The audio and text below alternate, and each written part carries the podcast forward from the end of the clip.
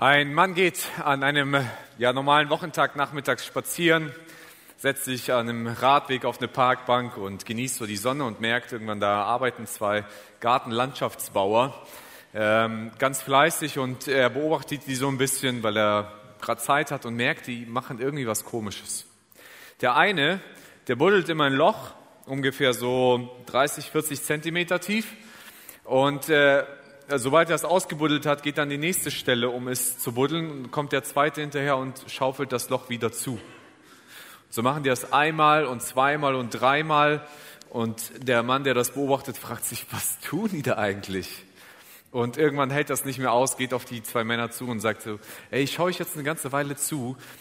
Ihr macht immer das Gleiche. Der eine buddelt ein Loch und der andere buddelt es mir wieder zu. Warum macht ihr das? sagt einer von denen, ja, weißt du, gewöhnlich sind wir zu dritt. Und der dritte setzt immer die Bäume rein, aber der ist heute krank. So gewöhnlich, und das ist so die Natur des Menschen, so wir sind Gewohnheitstiere, wir, müssen, wir machen viele Dinge aus Gewohnheit. Ähm, wir eignen uns Sachen an, die sind einfach ganz normal. Beim Autofahren macht man am Anfang ganz viele Sachen bewusst, bis sie irgendwann einfach mal gewöhnlich sind. Wir achten dann nicht mehr drauf. Ähm, ich muss da nicht mehr immer drauf gucken, wie das Spiel von Kupplung und Gas ist. Ich weiß schon, wie das funktioniert. Das ist schon ganz normal. Ähm, Gänge schalten. Ich muss da nicht immer runtergucken und schauen, wo das immer hingehört. Das ist so einfach gewöhnlich. Und gewöhnliche Dinge helfen uns, einen Lebensrhythmus zu bekommen. Und wir sind in unserer Reihe Rhythmus, wo es um geistliche Gewohnheiten geht. Und warum brauchen wir geistliche Disziplin oder geistliche Gewohnheiten, wie Bibel lesen, äh, beten, fasten, Gottesdienste besuchen und so weiter, weil sie Teil unseres Charakters sind, weil sie uns ausmachen. Ähm, Gottfried Keller, ein äh, deutscher ähm, ja, Dichter und Politiker, sagte mal, wer heute einen Gedanken sieht, erntet morgen die Tat, übermorgen die Gewohnheit, danach den Charakter und endlich sein Schicksal. Also das heißt, aus Taten werden Gewohnheiten und Gewohnheiten formen unseren Charakter und unser Charakter entscheidet über unsere Zukunft. Und weil Gott unser Charakter wichtig ist und unsere Zukunft wichtig ist, deswegen will er, dass wir gute Gewohnheiten in unserem Leben etablieren. Ähm, Plutarch, ein griechischer Philosoph, der so kurz nach Jesu Zeit lebte, schrieb mal, der Charakter ist weiter nichts als eine langwierige Gewohnheit. Der Charakter ist weiter nichts als eine langwierige Gewohnheit. Das heißt, unser Charakter besteht eigentlich aus den Gewohnheiten, aus den Dingen, die wir alltäglich tun, und zwar nicht, die wir nur einmalig mal hinbekommen. Wenn du einmal nett bist zu jemandem, heißt das noch nicht, dass du ein, ein netter Mensch bist, dass dein Charakter nett ist, sondern das, was, was zu dir alltäglich normal dazu gehört hat. Und Gott geht es darum, dass an, der ist an uns interessiert, an unserem Charakter interessiert, denn ähm, äh, darum will er, dass wir gute Gewohnheiten in unserem Leben haben. Darum will Gott, dass du gute Gewohnheiten hast. Und deswegen spricht die Bibel viel über gute Gewohnheiten in unserem Leben, geistliche Gewohnheiten, die wir in uns hineinbringen, damit wir Jesus ähnlicher werden. Gewohnheiten sind das Mittel zum Zweck. Also das Ziel ist nicht die Gewohnheit an sich, sondern das, was die Gewohnheit in uns eigentlich bewirken soll. Ich glaube, die meisten Eltern versuchen Gewohnheiten bei ihren Kindern zu etablieren. Dinge, die so zum Charakter des Kindes später werden sollen. So mal an alle Eltern, die hier schon Kinder hatten. Wer hat versucht, seinem Kind Danke beizubringen, wenn es etwas bekommen hat? Also, wir versuchen dem Kind beizubringen, wenn du etwas geschenkt bekommst, wenn man dir etwas Gutes tut oder macht, dann sag Danke. Sind die Kinder dankbar, wenn sie Danke sagen am Anfang? Nicht immer, ne? Die machen es einfach, weil wir das von ihnen wollen. Und wir, wir versuchen durch diese Form, durch diese Gewohnheit, regelmäßig Danke zu sagen, etwas in ihren Charakter reinzupflanzen, dass sie dankbare Menschen werden. Das ist das Ziel dahinter. Wir wollen, dass unsere Kinder, also ich will das zumindest, dass meine Kinder Dinge nicht für selbstverständlich sehen, sondern dass sie lernen mit dem, was sie, was sie bekommen, was sie auch geschenkt bekommen, äh, einen Ausdruck zu geben, zu sagen, das ist nicht selbstverständlich, ich will dankbar dafür sein. Das fängt an, dass ich ihnen diese Gewohnheit Stück für Stück immer wieder beibringe. Manchmal passiert da so ein Bruch in der Pubertät, dann muss man wieder von vorne anfangen und dann äh, fängt man das wieder an aufzubauen. Aber das ist das Ziel dahinter. Das heißt, ich bin am Charakter meines Kindes interessiert und nicht nur, dass es einfach das Wort Danke beherrscht. Und genauso geht es auch Gott. Gott ist an meinem Charakter interessiert und nicht nur, dass ich einfach nur eine Gewohnheit entwickelt habe, die so irgendeine Tradition in meinem Leben ist und die inhaltsleer ist. Wie entwickelt man so geistliche Gewohnheiten? Und äh, ich äh, möchte euch da so einen Weg vorstellen, den man darin geht oder Phasen, die in diesem Weg drin sind, die wichtig sind. Das erste ist, wenn du eine geistliche Gewohnheit entwickelst oder überhaupt eine Gewohnheit entwickeln willst, stellt sich immer die Frage des Warums. Also, wenn du keine Ahnung hast, warum du Bibel lesen solltest, dann garantiere ich dir, dass, dass das scheitern wird. Weil das Warum motiviert uns, das Warum treibt uns an, das Warum sagt uns, deswegen lohnt sich das, deswegen mache ich das und deswegen nehme ich das alles in Kauf und deswegen ist es wichtig, das Warum zu beantworten. André hat über das, über das Thema Bibellesen gesprochen. Bibellesen ist unsere Kommunikation mit Gott. Wenn du mit Gott kommunizieren willst, dann musst du Bibel lesen. Das ist meine Motivation, in Beziehung mit Gott zu treten. Das ist mein Warum. Das Zweite, was ich brauche, ist einen Plan.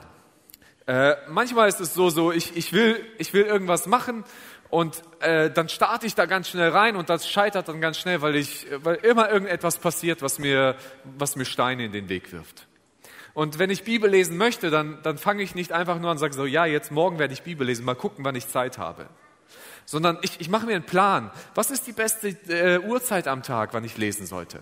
Äh, wann, wann passt es mir am besten? So, wann bin ich am fittesten? Wann kann ich am meisten aufnehmen? Bin ich eher eine, so eine Morgenlerche oder bin ich eher so, so eine Nachteule? äh, wann kann ich das am besten machen? Und dann mache ich mir Gedanken, was möchte ich als erstes aus der Bibel lesen? Wie viel möchte ich denn lesen? Wie viel Zeit möchte ich dafür verbringen? Möchte ich mir etwas dabei aufschreiben? Möchte ich mir Notizen machen? Möchte ich dabei unterstreichen? Was für eine Art und Weise nehme ich? Äh, was für eine Bibelübersetzung nehme ich? Das heißt, ich mache mir Gedanken, wie will ich das umsetzen? Und dann fällt es den, den manchen sitzen schon in den Startlöchern und der Start fällt ihnen nicht, nicht einfach. Die anderen aber merken, boah, der Start kostet echt Überwindung. Ja? Manchmal ist es sozusagen morgens zum ersten Mal eine halbe Stunde früher aufzustehen. Das ist manchmal richtig Überwindung. Und dann zu sagen, so ich, ich mache das jetzt mal so. Einfach mal den Schweinehund überwinden und starten, loslegen und einfach mal beginnen. Wenn du dann gestartet bist und immer mehr machst, dann ist, ist so der, der nächste Abfolge für dich steigern. So, wenn du Bibel lesen lernen willst, fang an mit fünf Minuten. Aber bleib nicht dein Leben lang bei fünf Minuten sondern fang an zu steigern und sag so, aus fünf Minuten werden irgendwann zehn Minuten, aus zehn werden vielleicht zwanzig und aus zwanzig vielleicht eine halbe Stunde. Und du nimmst dir jeden Tag eine halbe Stunde zum Bibellesen, vielleicht sogar irgendwann eine ganze Stunde. Das ist gar nicht so viel Zeit, wenn wir in all unsere Freizeit reingucken. Und du nimmst dir diese Zeit und sagst, das brauche ich für meine Beziehung mit Gott. Bibel lesen, beten, dafür nehme ich mir die Zeit. Das ist wie beim Sport. Du fängst nicht heute einen Marathon an zu laufen, wenn du dir das Ziel hast, einen Marathon zu laufen. Sondern du fängst erstmal mit einem Kilometer, vielleicht mit zwei, drei, vier, fünf und dann steigerst du Stück für Stück. Und das Gleiche ist auch mit geistlichen Disziplinen. Die einen hören so irgendjemand, ah, du musst, äh, ich lese jeden Tag eine Stunde. Okay, jetzt will ich auch jeden Tag eine Stunde lesen. Das machst du dann drei Tage und merkst, boah, das ist mir viel zu viel. Und nee, das schaffe ich sowieso nicht jeden Tag eine Stunde, also gebe ich auf. Deswegen Plan machen, klein anfangen und dann mit der Zeit steigern und dann Routine. Man spricht davon, dass eine Gewohnheit erst dann eine Gewohnheit ist, wenn du sie drei Monate lang durchgezogen hast, jeden Tag. So die Gewohnheiten, die wir natürlich nicht täglich tun, die brauchen natürlich längere Zeit, bis es eine Gewohnheit wird. Weil wenn ich nur etwas einmal im Monat mache, dann ist nach drei Monaten das noch keine Gewohnheit für mich. Aber Routine ist das Ding. Wenn ich hinfalle, steige ich wieder ein. Wenn ich mal einen Tag vergesse, dann mache ich am nächsten Tag sofort wieder da dran. Und ich lasse keine lange Pause da drin verbinden. Ich weiß, ich brauche Routine, damit es zur Gewohnheit wird. Ich muss das immer und immer und immer wieder machen und ganz wichtig, niemals vergessen, warum. Du kannst Gewohnheiten tun aus Gewohnheit. Du kannst Bibel lesen einfach, weil du gelernt hast, dass das eine Gewohnheit ist, aber du hast das Warum vergessen und dann wird das eine leere Sache. Dann steckt da kein Inhalt mehr dahinter. Und das ist eine Gefahr, gerade bei geistlichen Disziplinen. Deswegen denke immer an das Warum. Heute möchte ich über die Gewohnheit des Gebens mit euch nachdenken und äh, was Geben für eine Herausforderung für uns bedeutet. Ich glaube, dass Geben ähm, mit einer der größten Herausforderungen so in der Christenheit sein kann. Zumindest merkt man das zumindest äh, in, beim Bibellesen, wenn man mal guckt, wie viel über, in der Bibel über bestimmte Themen drin steht. Und es gibt in der Bibel mehr Bibelverse über Geld und Besitz als über Glaube. Jesus spricht sehr viel über Geld und Besitz, wenn wir die Evangelien lesen. Und warum spricht Jesus da viel darüber? Weil Jesus weiß, dass das eine Herausforderung für uns ist. Deswegen ist es wichtig, dass wir uns damit auseinandersetzen. Und es gibt ein Problem hinter dem Geben. Und dieses Problem, das wir Jesus bekämpfen in unserem Leben, und äh, das werden wir uns heute auch betrachten. Ich möchte einen Text mit euch angucken aus dem Lukas-Evangelium, Kapitel 12. Und zwar ist die Vorgeschichte die, dass Jesus gerade sich mit Pharisäern auseinandersetzt, mit viel Heuchelei, mit dem, was sie so nach außen hin tun, aber innerlich eigentlich total falsch sind. Und da gibt es auf einmal eine ganze Volksmenge, hunderte von Leuten, die sich um Jesus ringen und äh, das Ganze mitbekommen wollen. Und in dieser Situation, wo Jesus so im Gespräch auch mit den Pharisäern, mit den Menschen ist, kommt ein Mann zu Jesus und stellt ihm eine Frage. Aus der Menge, äh, äh, einer aus der Menge bat Jesus, Meister, sag doch meinem Bruder, er soll das väterliche Erbe mit mir teilen. Jesus entgegnete ihm, lieber Mann, wer hat mich zu, äh, denn zum Richter über euch eingesetzt oder zum Vermittler in euren Erbangelegenheiten? Also mitten in Jesus seiner Lehre gibt es irgendeinen jungen Mann, irgendeinen Mann, der sagt, ich habe einen Erbstreit mit meinem Bruder und Jesus wird wahrscheinlich der Beste sein, um das zu lösen. Also macht er sich auf vor der ganzen Menge der Leute und sagt, Jesus, da gibt's ein Erbproblem zwischen mir und meinem Bruder. Und früher war das Erben ein bisschen komplizierter als heute. Heute verkauft man die Sache Hälfte, Hälfte, zack, geht's weiter. Früher war das so, dass Erbe immer in der Familie geblieben ist. Man hat in der Regel nicht das verkauft, was man geerbt hat. Und oft sind Brüder in einer Erbgemeinschaft zusammengeblieben. Das heißt, den Hof des Vaters, den haben die dann beide bewirtschaftet, jeder zu einem bestimmten Anteil, wie es war. Aber er möchte, hat irgendwie Probleme mit seinem Bruder. Warum weigert sich Jesus, diesen Erbstreit zu klären?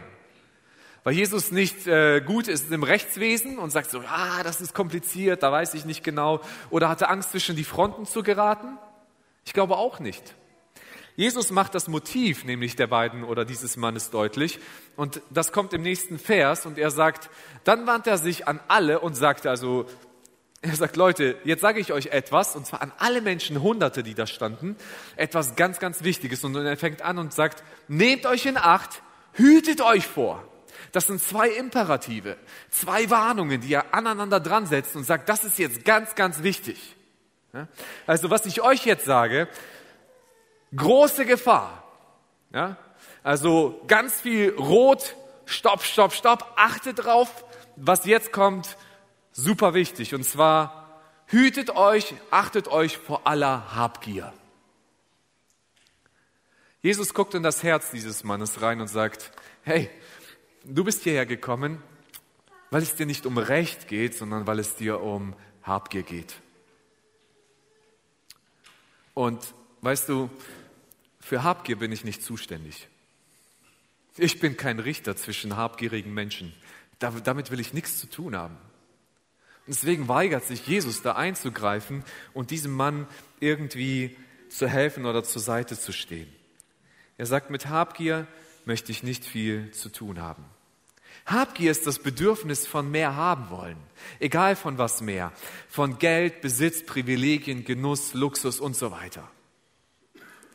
Gier ist die Annahme, dass alles für meinen Gebrauch da ist. Gier ist der Gedanke, das gehört mir, das steht mir zu, das habe ich als Recht, das habe ich zu besitzen, damit will ich tun und machen, was ich will, damit es mir gut geht. Übrigens ist Gier und Geiz nicht weit voneinander, das ist im Prinzip das gleiche, der gleiche Ansatz. Nur der Geizige, der versucht alles nur anzuhäufen und der Gierige versucht alles zu haben und zu genießen und vielleicht für sich zu gebrauchen.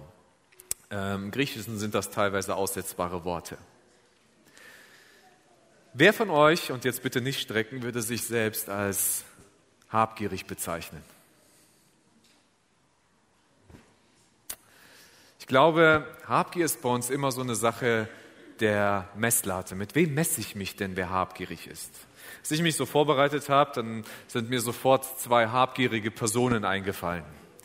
Die eine ist Ebenezer Scrooge.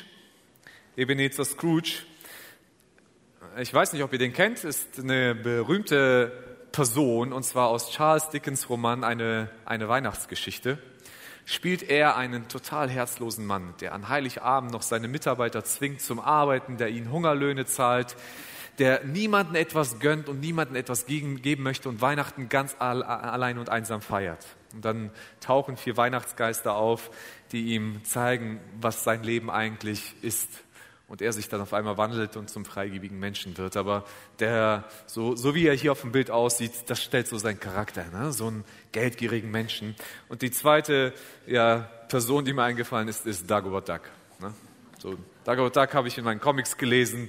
Das ist so ein super Geiziger. Ne? Der, der dreht jeden Cent um und äh, läuft mit kaputten Klamotten rum und so weiter, aber hat einen ganzen Geldspeicher voller Geld. Im Englischen heißt er übrigens äh, äh, Scrooge Duck. Ne? Das wusste ich auch nicht. Habe ich jetzt äh, letztens rausgefunden. Scrooge ist das englische Wort für Geizhals. Ne? Und, und das sind so Leute, die uns einfallen. Natürlich, wenn ich mich mit den zwei vergleiche, dann bin ich kein, dann bin ich nicht habgierig. Die sind habgierig, ne? aber ich nicht. Wenn ich mein Geld zurückhalte und ich mit meinem Geld mache, was ich möchte, dann nenne ich das Haushalten oder das nenne ich dann Sparen oder ich nenne das dann vielleicht ähm, finanzielle Verantwortung oder Fürsorge oder Vorsorge treffen und so weiter. Ich bin ein guter Verwalter mit meinem Geld. Das ist so, wenn ich dann anfange, das Geld anzuhäufen und zwar für mich. Aber ich glaube, es gibt ein zwei unterschiedliche Arten von Habgier. Es gibt einmal die ignorante Habgier. Das sind so Menschen, die viel haben und ihr Herz verschließen vom Leid anderer Menschen und vor der Not. Aber ich glaube, glaub, es gibt auch so eine, ähm, ja, so eine versteckte Gier in uns drin. Ja? Und diese Gier, die ist gar nicht so leicht zu entlarven, weil, weil wir sie recht gut tarnen können, weil wir sie auch in unserer Gesellschaft recht gut unterbringen. Und zwar, wenn du mal so überlegst, was bedeutet für dich ein erfülltes Leben? Und jetzt brech mal alles weg aus deinem Leben, was, worauf du verzichten könntest für ein erfülltes Leben. So, nimm mal den Urlaub weg, nimm mal vielleicht dein schönes Auto weg, nimm mal vielleicht dein Haus weg, nimm mal vielleicht deine Luxusklamotten und so weiter. Hast du dann immer noch ein erfülltes Leben? Würdest du dann behaupten, dass dein Leben dann immer noch ein tolles Leben ist, wenn all diese Dinge vielleicht verschwinden würden? Du in einer ganz normalen Wohnung leben würdest, vielleicht so einen ganz alten Opel fahren würdest oder sogar Bus und Bahn oder nur ein altes Fahrrad, könntest du behaupten, dass du immer noch ein erfülltes Leben haben würdest? Das Ding ist, glaube ich, dass wir oft eine Gleichung aufstellen in unserem Leben. Und zwar Leben ist gleich Wohlstand. Leben bedeutet für mich, in Urlaub fahren zu können.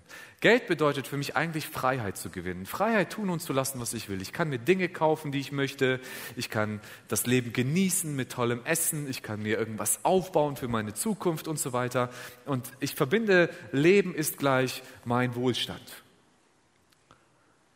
Und diese Gleichung ist eine sehr irreführende Gleichung, denn sie stimmt nicht. Das ist die Gleichung, die nicht nur wir aufstellen, sondern eigentlich schon die äh, Menschen zu Jesu Zeiten aufgestellt haben. Und Jesus sagt, hütet euch vor der Habsucht, denn, und hier steckt die Gefahr drin, wenn wir habsüchtig sind, denn das Leben eines Menschen hängt nicht von seinem Wohlstand ab. Wenn ich Wohlstand zu einer großen Prämisse in meinem Leben habe, dann steckt eine Gefahr drin, dass ich das eigentliche Leben verliere. Jetzt müssen wir achtsam sein. Jesus ist nicht generell gegen Wohlstand, sondern nur gegen Habgier. Wir leben tatsächlich in einer Wohlstandsgesellschaft.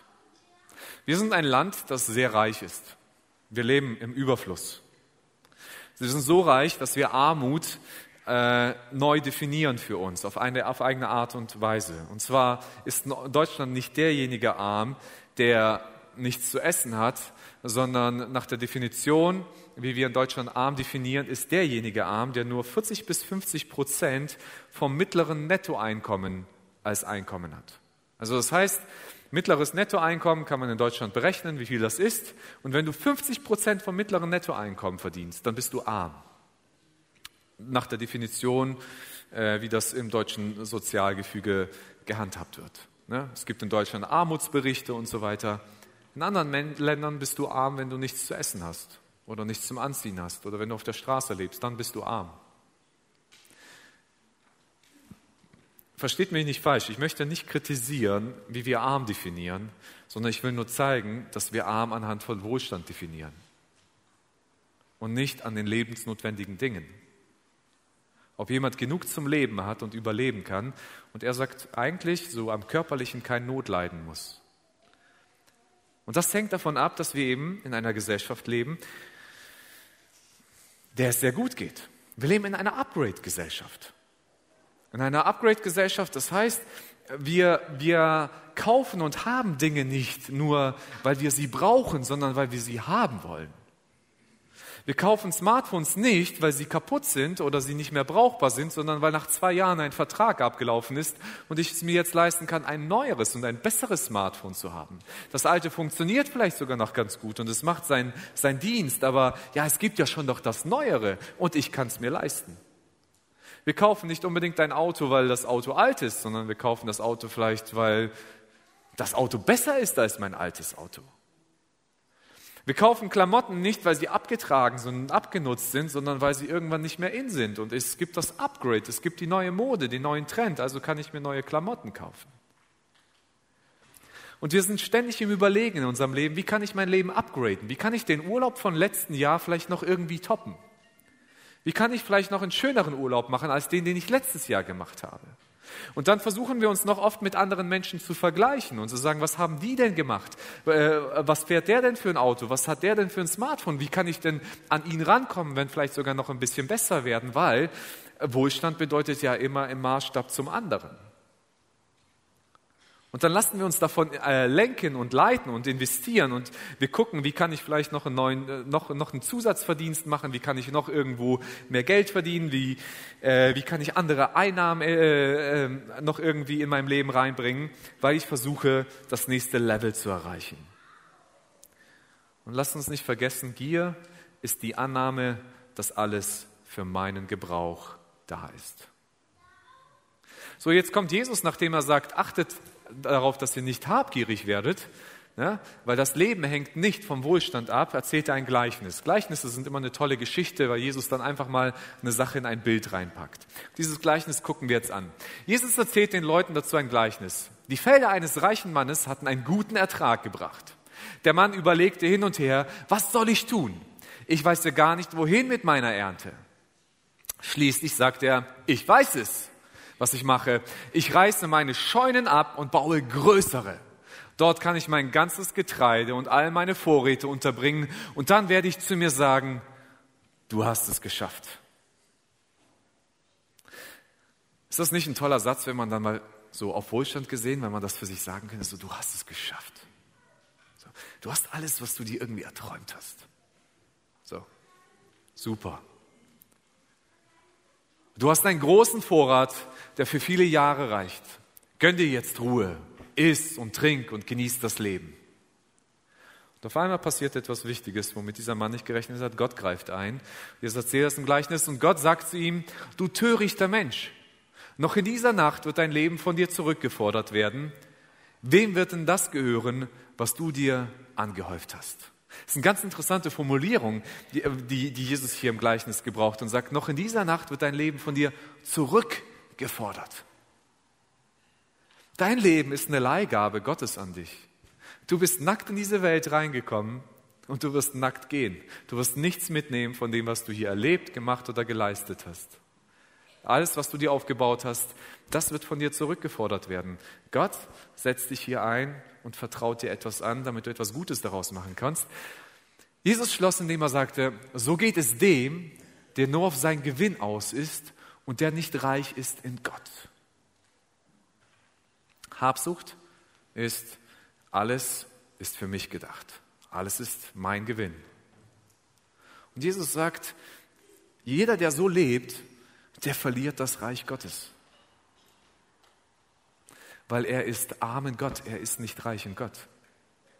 Und deswegen sagt Jesus, ist das ein Riesenproblem. Es ist ein Riesenproblem, wenn ich habgierig bin. Dieser Mann hatte mehrere Felder, er hat alles erreicht, was er wollte. Das Ergebnis davon ist, behalte es für dich und genieße dein Leben. Aber wer Wohlstand mehr liebt als Gott, kann nicht in das Himmelreich Gottes. Jesus sagt es an einer anderen Stelle mal ganz treffend, sagt, du kannst nicht zwei Herren dienen. Du kannst nicht deinem Wohlstand dienen und du kannst nicht Gott gleichzeitig dienen. Du musst dich für irgendjemanden entscheiden. Wen willst du lieben? Einen von beiden, aber beide kriegst du nicht hin. Und deswegen warnt Jesus immer wieder in den Evangelien vor diesem Problem. Ich will nochmal betonen, Wohlstand an sich ist keine Sünde. Und Gott hat mit Wohlstand auch generell erstmal kein Problem. Gott schenkt vieles in dieser Welt uns Menschen zum Genuss. Und wir dürfen Sachen genießen, wir dürfen das feiern, was es auch in diesem Leben gibt. Und es ist etwas Schönes. Das Problem ist, wenn, wenn Gier da reinkommt. Gier zum Wohlstand, denn Gier ist ein Herzensproblem. Und wenn ich gierig werde, dann dann, dann ist es Teil meiner alten Identität eigentlich. Das, was der alte Mensch gewesen ist. Der Mensch, der das gelebt hat, was er wollte, wo, wo er noch nicht angefangen hat, Gott zu lieben und Gott eine neue Identität in mich hineingelegt hat. Was ist die Lösung? Wie komme ich aus diesem Dilemma raus? Ihr könnt später mal Kapitel 12 zu Hause ganz nachlesen. Jesus erzählt da noch einiges mehr. Aus zeitlichen Gründen gehe ich jetzt nur auf den letzten Vers dieses Abschnitts ein und auf den vorletzten gleich. Und da sagt Jesus, denn wo euer Reichtum ist, da wird auch euer Herz sein. Also Jesus spricht über Geld, über Vertrauen und zu sagen, ey, macht euch keine Sorgen. Wenn ihr Gott vertraut, er wird für euch sorgen. Gott kümmert sich um Vögel in dieser Welt. Wenn er sich um Vögel kümmert, dann wird er sich erst recht um dich kümmern. Häng dein Herz nicht an, an, an Besitz. Häng dein Herz an Jesus und Gott wird dich für dich sorgen. Und dann kommt er hin und sagt, da wo euer Reichtum ist, da wird auch euer Herz sein. Als ich diesen Vers gelesen habe, schon früher, dann dachte ich, der ist verkehrt. Logischer wäre doch, wenn Jesus sagen würde, denn wo euer Herz ist, da wird auch euer Reichtum sein. Oder? Also das, was du von Herzen liebst, dafür wirst du doch dein Geld ausgeben. Das dachte ich zumindest. Ist doch auch logischer, ist auch am Anfang logischer, äh, zumindest nach meinem Verständnis. Aber worum es Jesus geht, ist, wie du dein Herz veränderst. Mein Herz ist von Natur aus egoistisch und gierig. Und wenn ich da mein Geld reinstecken sollte, wo mein Herz ist, erstmal, dann würde ich das tun, was mir gefällt. So, aber wie will ich mein Herz transformieren? Kommen wir nochmal zu dem Beispiel zurück, wie wir Kindern Dankbarkeit beibringen. Wir kommen zu den Kindern und sagen vom Ansatz her, wenn ich den unteren Ansatz nehme, wenn mein Kind dankbar ist, dann wird es von alleine Dankbarkeit ausdrücken. Also warte ich, bis Dankbarkeit alleine im Herzen von meinem Kind entsteht. So, wer das probiert, wird wahrscheinlich sehr lange warten, bis Dankbarkeit von allein entsteht. Sondern das, was wir tun, ist, da wo er Reichtum ist, wir sagen so, was wir wollen, wir wollen, dass sie dankbar werden, also sollen sie Danke sagen, damit das in ihr Herz reinkommt. Und das ist die Entscheidung, zu der Jesus herausfordert und sagt, diese Entscheidung müssen wir treffen. Ich lenke mein Herz meinen inneren Menschen, was mir wichtig ist, wo es hingehen soll.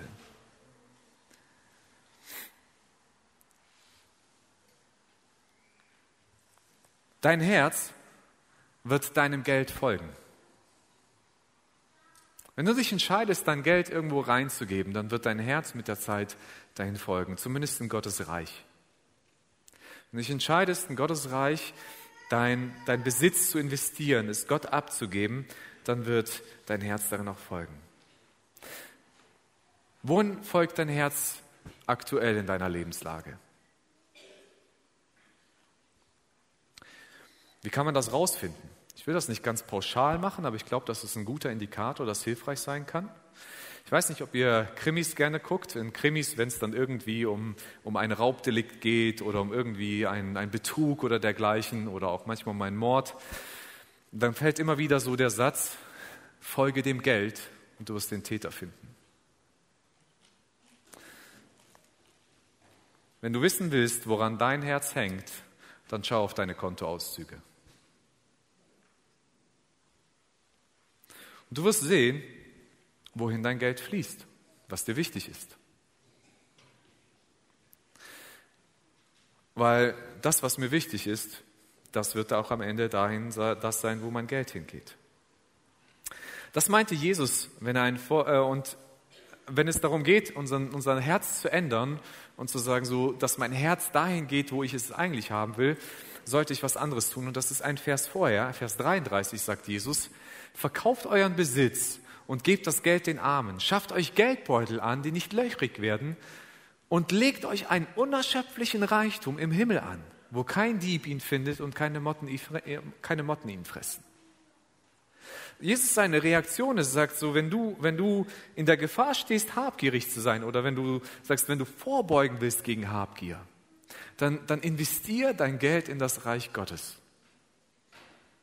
Tu damit etwas Gutes. Tu das, was Gott tun würde. Leg es dort an, wo Gott etwas bewegen würde. Jesus, Jesus fordert hier nicht Armut von den Menschen sondern er fordert das Geben. Wir merken das in der Bibel, auch im Neuen Testament, an mehreren Abschnitten und Bibelstellen, dass es auch Selbstständige in der ersten Gemeinde und der Kirche gab. Wir merken, dass es wohlhabende Menschen gegeben hat. Und Jesus ist nicht gegen Wohlstand an sich, sondern sein Problem ist, wenn unser Herz daran hängt. Jesus geht es auch nicht darum, dass wir nur freigebig sind, sondern ihm geht es darum, dass dein Herz bei ihm ist. Das ist sein Herzensanliegen. Das ist das, warum er spricht über das Geben. Manchmal habe ich so auch so die Haltung, und ich weiß nicht, vielleicht sitzt du auch hier, ich hatte das in meinem Leben auch eine Zeit lang. Und manchmal habe ich das immer wieder noch. Und zwar, ähm, wenn ich einen gewissen Teil meines Einkommens gespendet habe, sagen wir mal 10 Prozent, dann gehört der Rest mir. Und dann kann ich damit tun und lassen, was ich will. Das hat so ein bisschen den Charakter, ich habe mich frei gekauft von Gott, damit ich mit dem Geld am Ende machen kann, was ich möchte.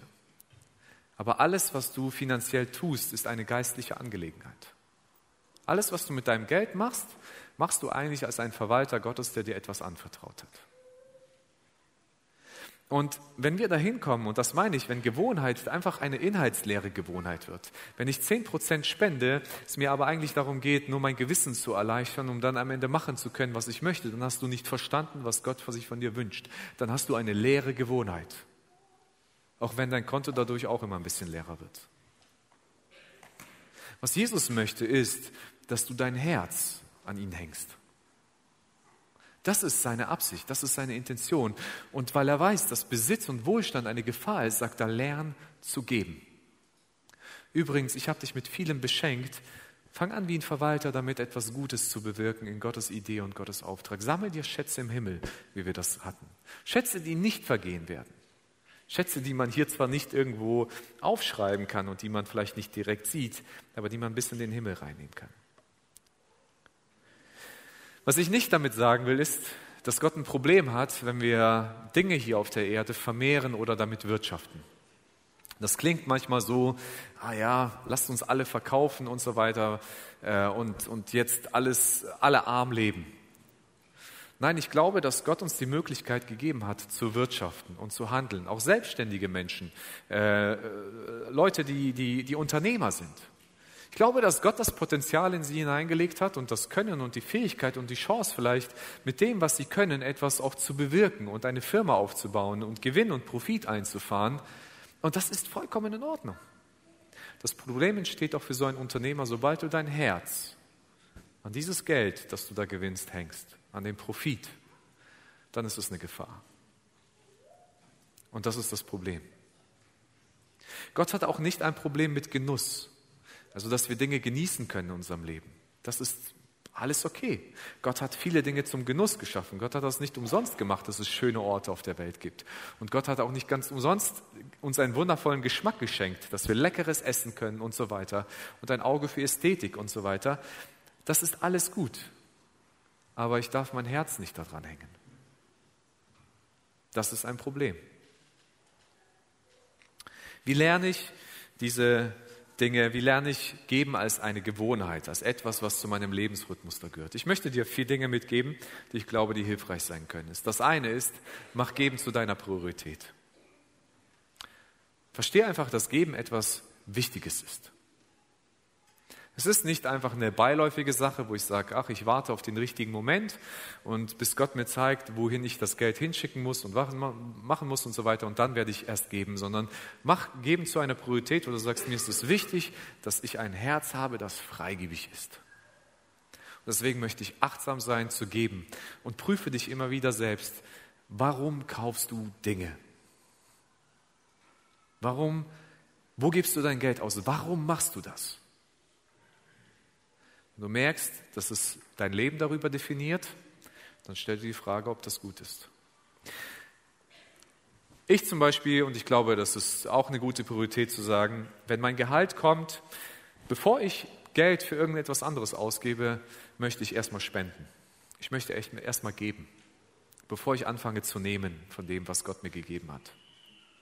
Und das ist eine Priorität zu setzen und zu sagen, so, ich warte nicht erst, so, was bleibt am Monatsende übrig und das kann ich dann vielleicht irgendwie für Gott einsetzen, sondern ich sage, nein, ich möchte erst etwas für Gott einsetzen und dann gucke ich, wie ich mit dem Rest auch gut zurechtkomme. Und ich glaube, das ist Gottes Art, auch Vertrauen, unsere Art, Gott Vertrauen auszudrücken und Gott wird es auch belohnen. Das zweite ist, was ich äh, dir vorschlagen möchte, ist, gib prozentual. Ja? Also, wir können uns messen in dem, was geben andere Menschen, aber jeder hat von uns ein anderes Einkommen. Im Alten Testament war es so, dass man so ungefähr ja, eigentlich 20 bis 30 Prozent seines Einkommens gegeben hat. Es gab mehrere Zehntel, die man gespendet hat. Wir sprechen oft von 10 Prozent von dem Zehntel, aber im Alten Testament gab es mehrere, äh, plus zusätzliche Opfer, die noch immer wieder gebracht worden sind. Neutestamentlich ist das kein festes Prinzip, gibt es nicht. Und Gott möchte das auch nicht, weil da diese Gefahr drin steht, sich frei zu kaufen, was Gott nicht will. Sondern Paulus sagt uns in 1. Korinther 9, äh, nee, in 2. Korinther Kapitel 9 sagt er, äh, Gott, ein, äh, einen fröhlichen Geber hat Gott lieb. Also es muss freiwillig passieren, nicht aus Zwang. Deswegen gibt es hier auch keine Steuer und nichts, alles freiwillig. Aber es ist hilfreich zu sagen, so ich gebe schon mal einen Prozentteil ab und dann weiß ich, okay, das ist definitiv safe für das Reich Gottes. Aber ich kaufe mich nicht frei, sondern ich möchte etwas aus einer Herzenshaltung heraus tun. Das kann sein, dass es eben die 10 Prozent sind, ähm, die man damit, womit man anfangen kann. Drittens ist, du kannst den Prozentsatz steigern. Ist es viel, wenn jemand 80.000, 60.000 im Jahr verdient und davon 10 Prozent spendet und den Rest zum Leben übrig hat? Es bleibt noch ziemlich viel übrig, oder? Deswegen ist 10 Prozent nicht der Maßstab, den Gott sich von dir generell wünscht, sondern er will einfach gucken, so, was für Potenzial und welche Möglichkeiten hast du und was kannst du damit anfangen. Und deswegen, wenn es dir möglich ist, steigere deinen Prozentsatz. Vielleicht kannst du gucken und sagen, wie viel kann ich jeden Monat vielleicht ein bisschen mehr geben, um zu gucken, wie Gott auch segnet. Weil ich glaube, das steckt genauso dahinter, zumindest im Text davor spricht Jesus davon. Und das vierte ist, sei offen, wenn Gott mehr von dir will. Äh, ich habe irgendwann mal für mich die Haltung entwickelt, oder wir als, als Ehepaar haben gesagt, wenn Gott uns etwas aufs Herz legt, dann sind wir immer bereit, mehr zu geben. Egal wie viel gerade auf dem Kontostand ist. Wenn Gott irgendwas aufs Herz legt und sagt, so jetzt, Victor, da, da gibt es eine Not, gib da etwas rein, dann gebe ich immer mehr und nicht nur zu gucken, so wie ziehe ich das wieder von meinen 10% ab, damit ich wieder auf mein eigenes Geld komme und so weiter. Nein, ich bin bereit, immer mehr zu geben, was Gott von mir möchte.